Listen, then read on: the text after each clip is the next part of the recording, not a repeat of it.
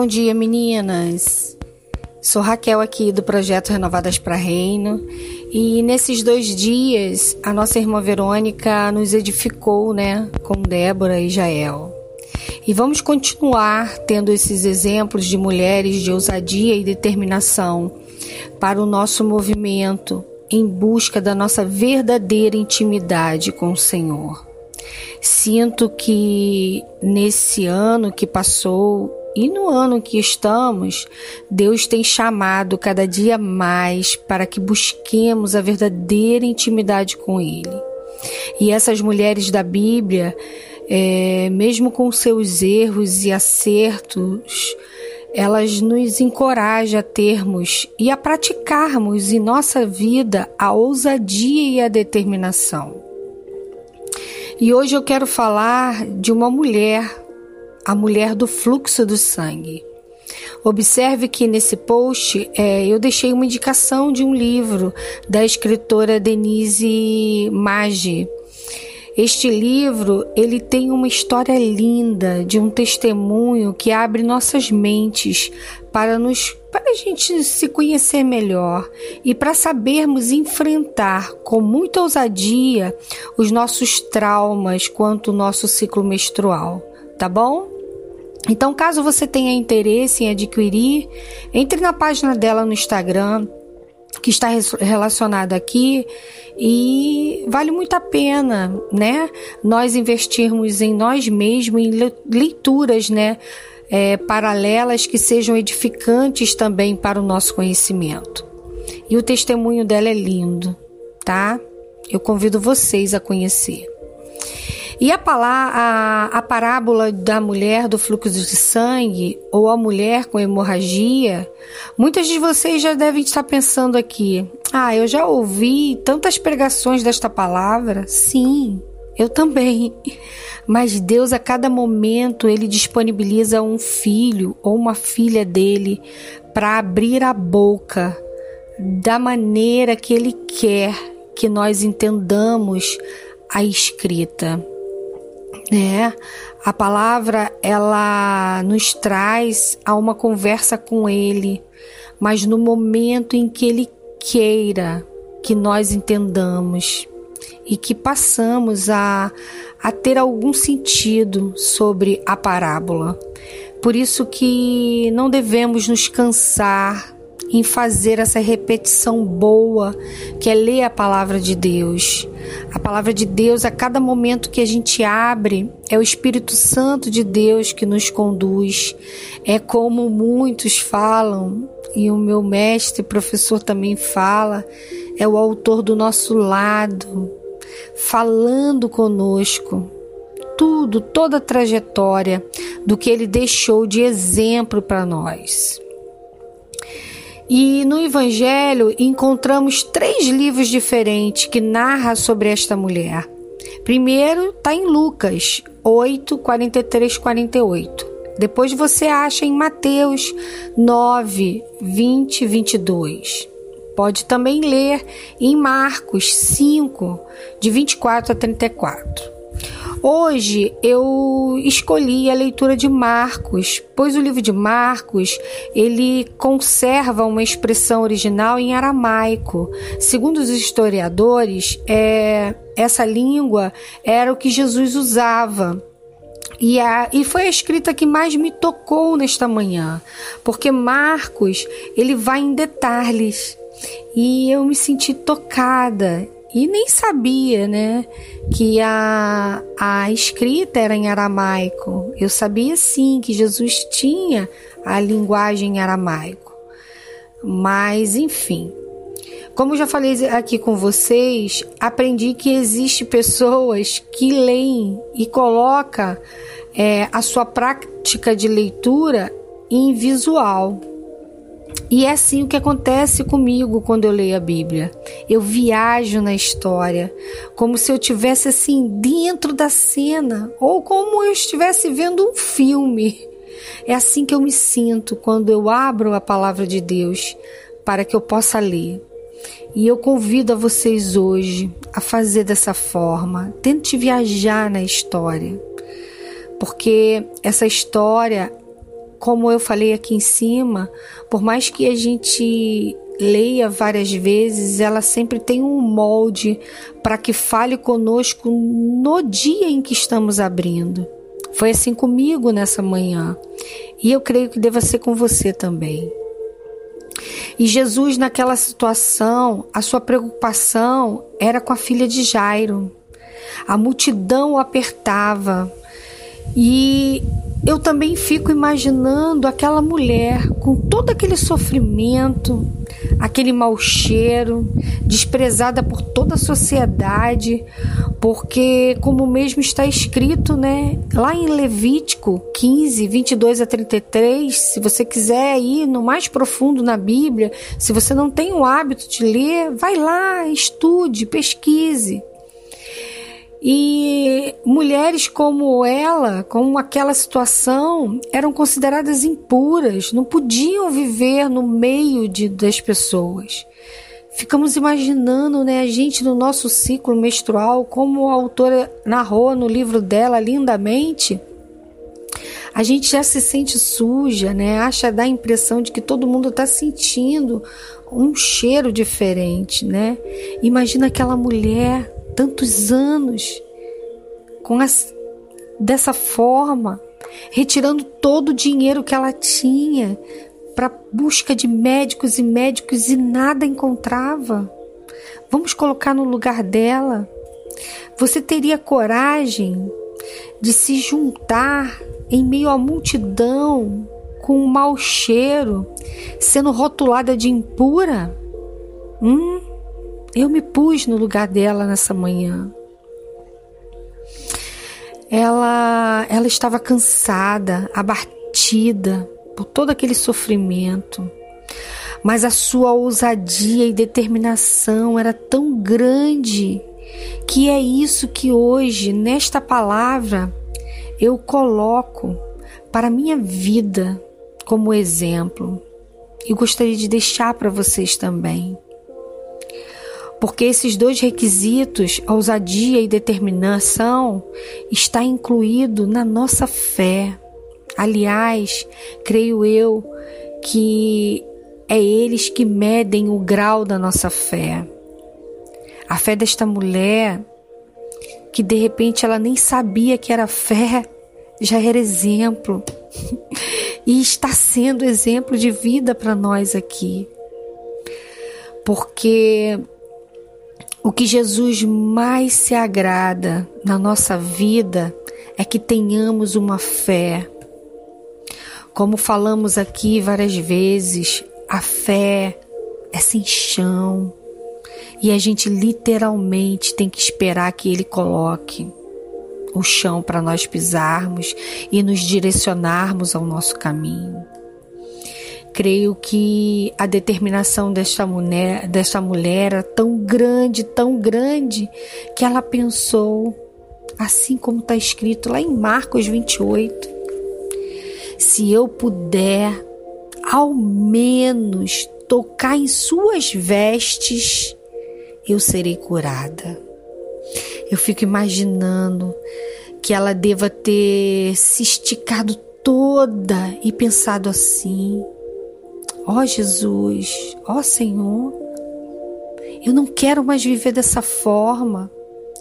Eu não sei mais como mudar, mas eu acredito de todo o meu coração que tu podes me curar. Só tu podes me curar.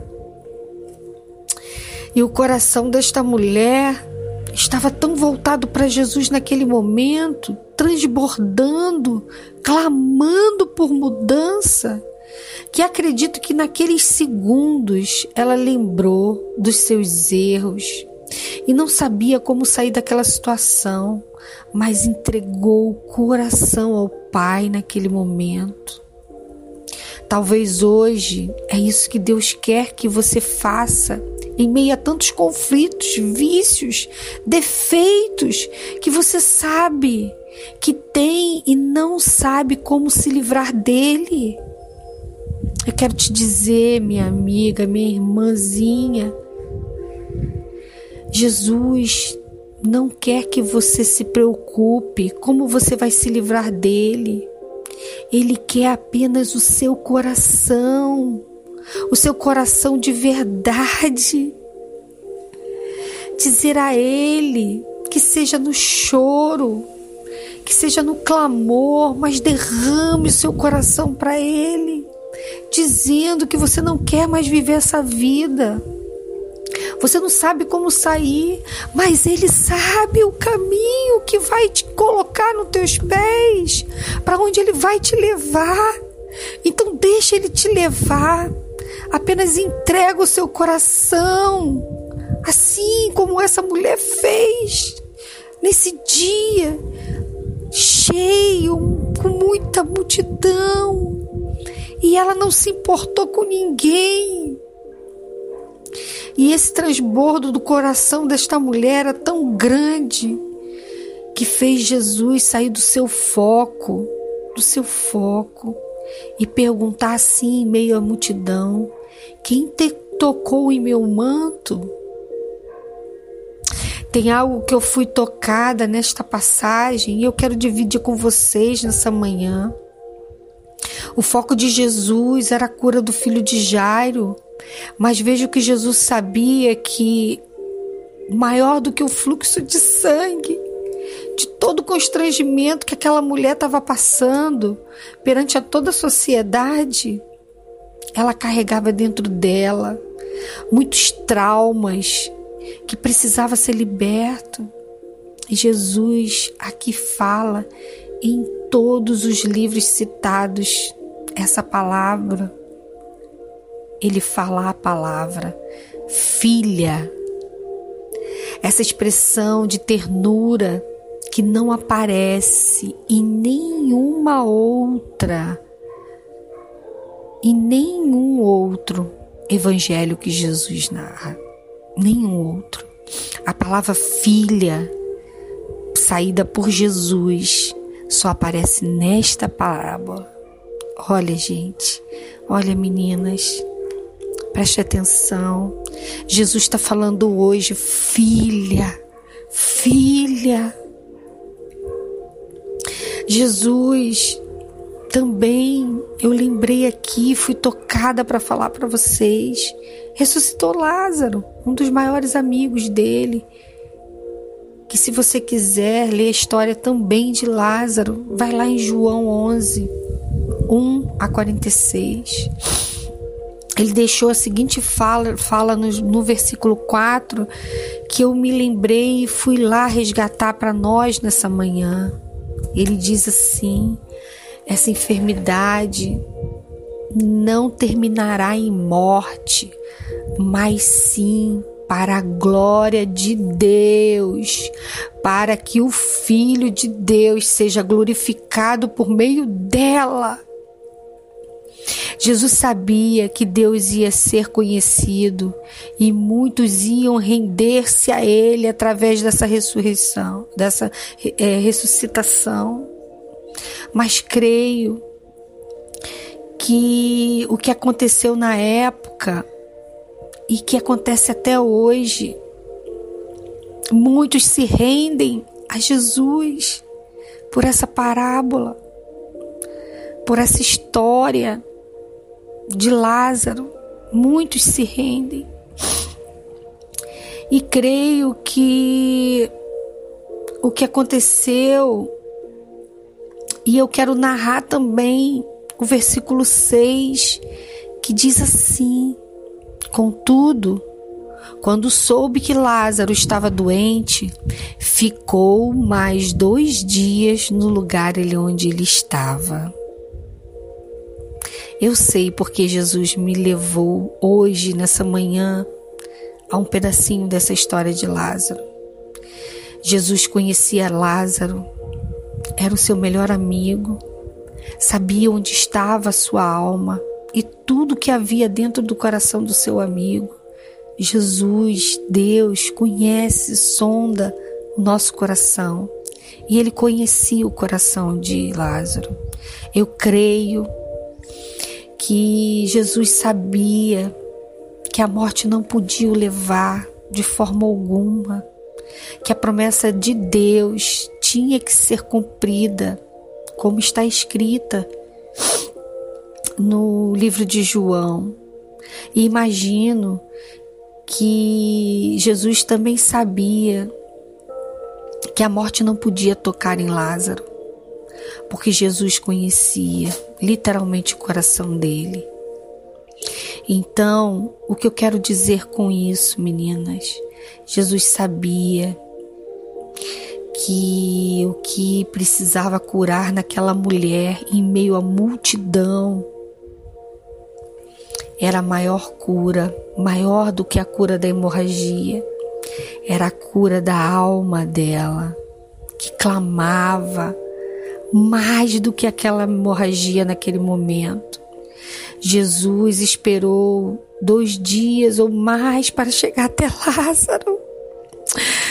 Mas creio que essa mulher tirou o foco de Jesus, que ia curar a filha de Jairo, para curá-la também, porque Jesus sabia que a alma dessa mulher estava clamando por ele naquele momento de ousadia e determinação em tocar suas vestes.